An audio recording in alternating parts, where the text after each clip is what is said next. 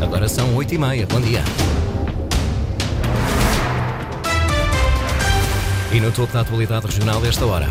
Conselho Nacional do PSD aprovou os candidatos da AD às eleições nacionais de 10 de março. Paulo Muniz mantém-se cabeça de lista pelos Açores. Depressão Irene continua a provocar estragos em São Miguel. Esta noite foi registrada uma derrocada nas feteiras. Hélio Oliveira já não é treinador do Rabo de Peixe. O técnico apresentou a demissão do cargo após a derrota no último domingo frente ao Sertanense. São notícias com desenvolvimento já a seguir, máxima prevista para hoje, 16 graus. Edição Anteirão Açores, jornalista Sais Furtado. Estão fechadas as listas da Aliança Democrática com os candidatos às eleições nacionais de 10 de março. Paulo Muniz volta a ser o número um pelo Círculo dos Açores. Mantêm-se também em segundo e terceiro lugares da lista social-democrata Francisco Pimentel e Ilídia Quadrado. André Pontes surge em quarto lugar.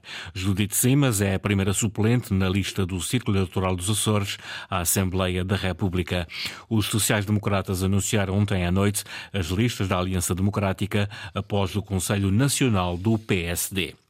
Penoso, mas possível. O Conselho Económico e Social dos Açores está mais confiante no aproveitamento integral pela região dos fundos PRR.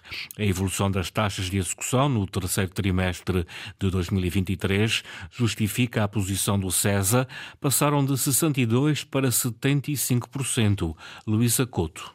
Será um caminho penoso, mas os Açores ainda podem tirar partido máximo do PRR.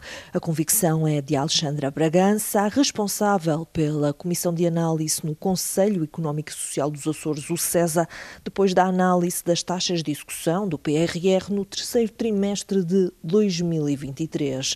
Terá havido uma subida de 62% para 75%. Dos 108 marcos e metas que deveriam ter sido executados até ao final de 30 de setembro de 2023, 70 encontram-se completos, o que representa tal taxa de execução de cerca de 75%, sendo que a perspectiva para os próximos trimestres é bastante positiva. Eh, das três dimensões, digamos que aquelas que se encontram uh, mais bem posicionadas são a transição digital e a transição climática. Ultrapassar questões administrativas permitiu o aumento da percentagem das taxas de execução do PRR nos Açores e há investimentos com uma evolução assinalável, considera o CESA. No caso da Estratégia Regional de Combate à Pobreza, passamos de 45% de 40% de execução para 75% de execução. No caso da recapitalização, estamos com 80% de execução. No caso do relançamento económico da agricultura açoriana, estamos com 100%.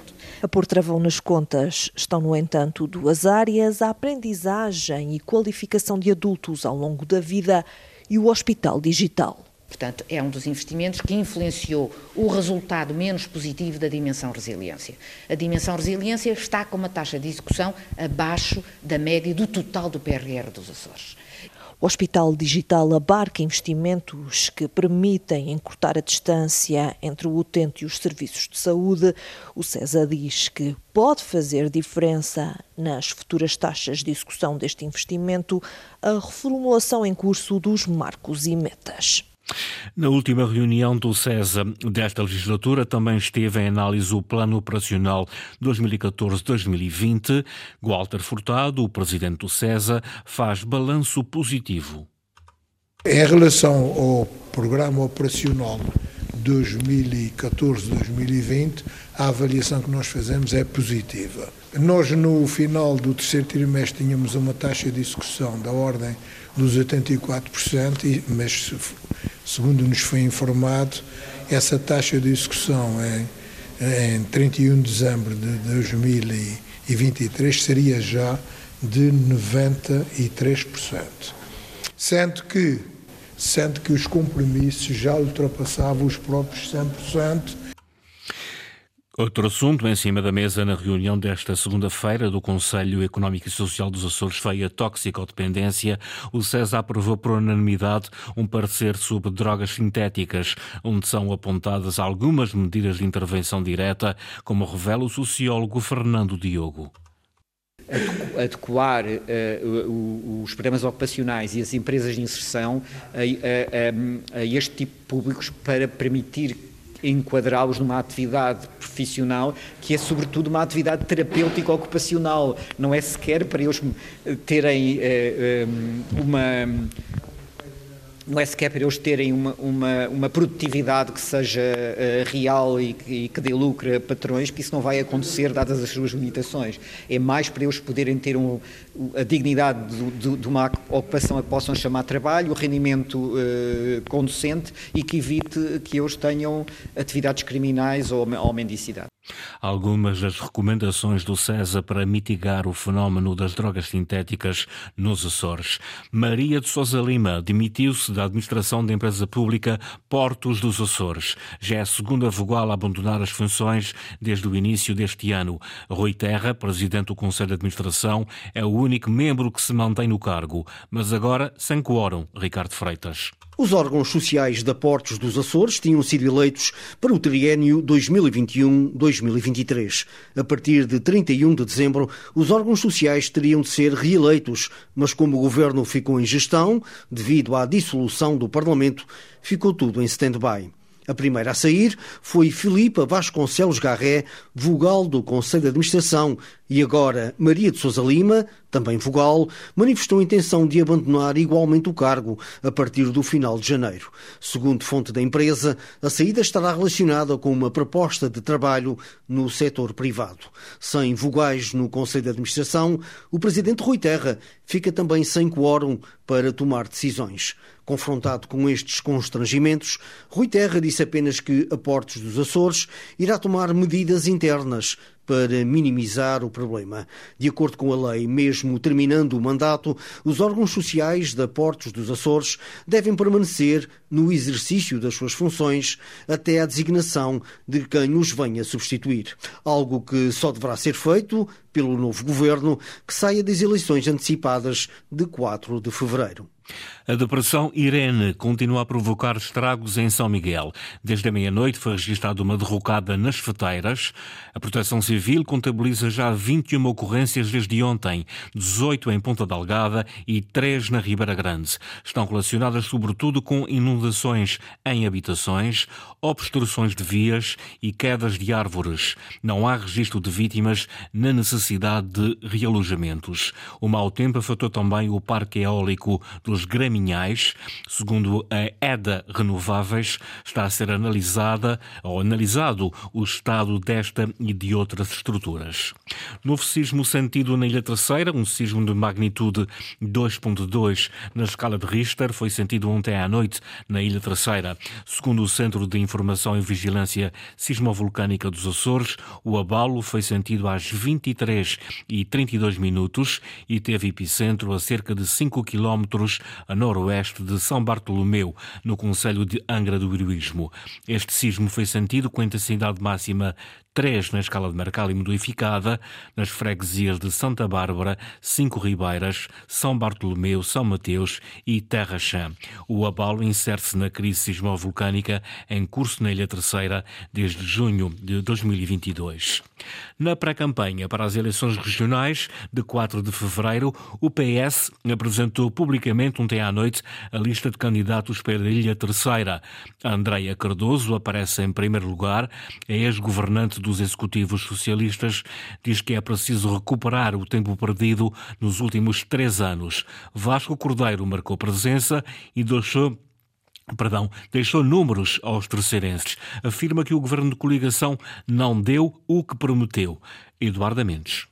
Andréa Cardoso, deputada e ex-secretária regional da Governação PS, é cabeça de lista dos socialistas pela Ilha Terceira. Diz que é preciso recuperar o tempo perdido nos últimos três anos. Não podemos consentir que, por ação ou inação, a terceira continue a ficar para trás e a perder importância no contexto regional, desde o preço de leite e da carne, passando pelo número de dormidas em hotelaria, no rendimento dos pescadores e nos sistemas de incentivos às empresas. Não abdicamos de valorizar e apoiar a nossa cultura, não podemos permitir que os investimentos estruturais na Ilha Terceira continuem a ser adiados por uma coligação que prometeu fazer mais e melhor e fez menos e pior. Para os socialistas da Terceira, há cinco pilares de ação no caderno eleitoral: captação de investimento privado, desenvolvimento de projetos diferenciadores, reforço do peso da Terceira no turismo regional regional, reforço da competitividade do setor agrícola e das pescas, concretização de investimentos públicos que sirvam uma estratégia de desenvolvimento social e económico. Vasco Cordeiro, líder do PS Açores e candidato à presidência do Governo Regional,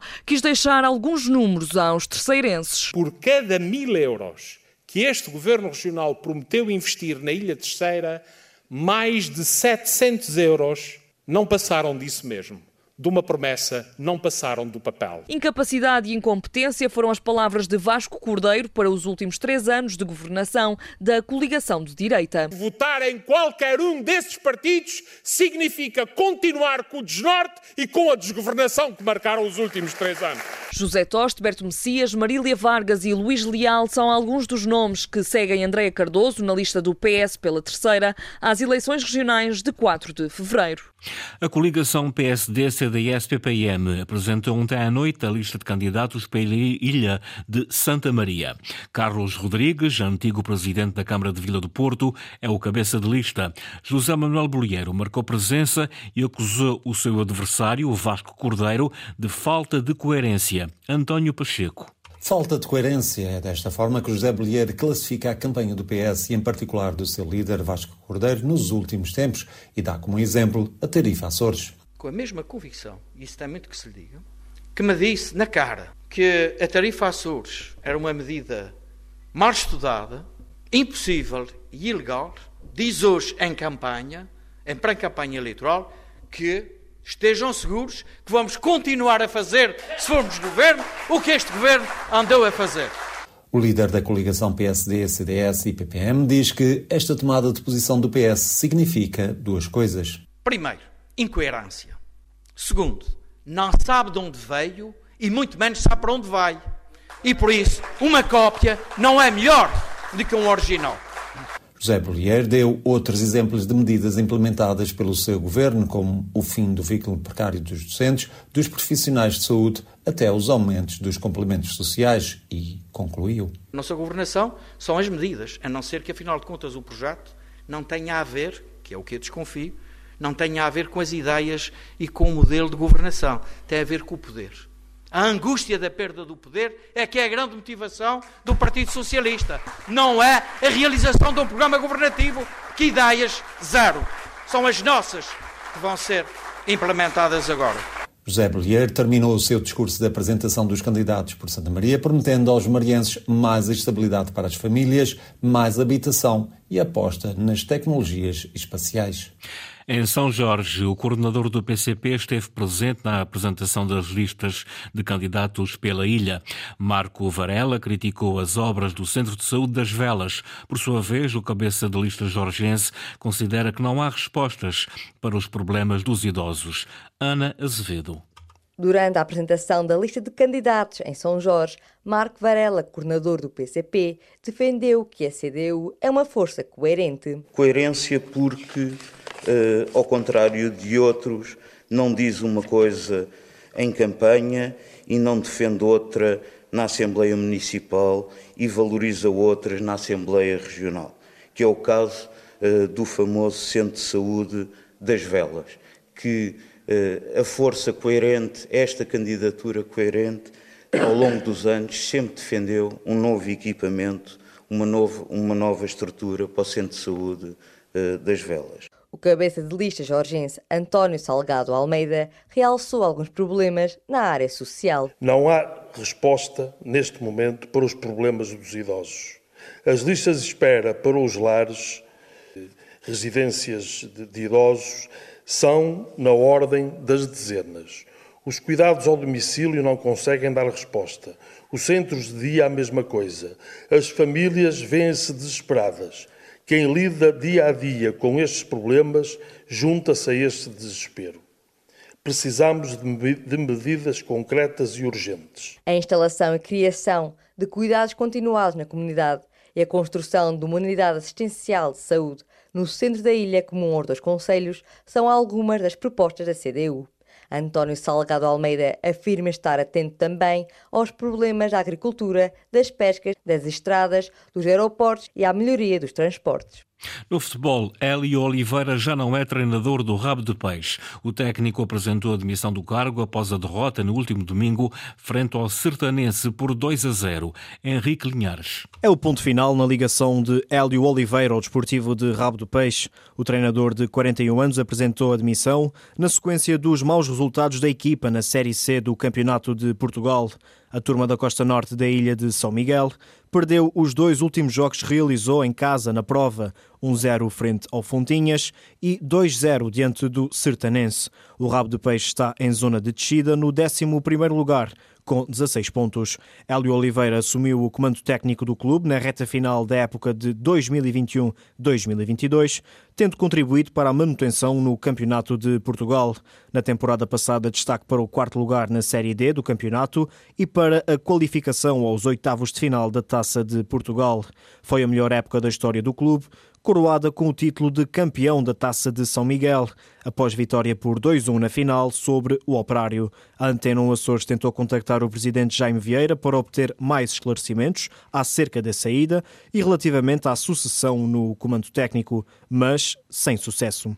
Entretanto, a Antena 1 sabe que Nelo técnico que assumiu o São Roque em novembro, será o próximo treinador da equipa da Costa Norte da Ilha de São Miguel.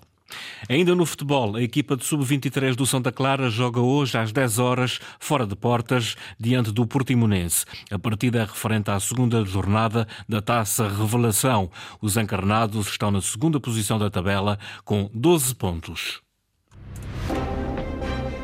Esta foi a edição das 8h30 com o jornalista Sais Furtado. Notícias da região em permanência online, a cores.rtp.pt e também na página de Facebook da Antena Açores.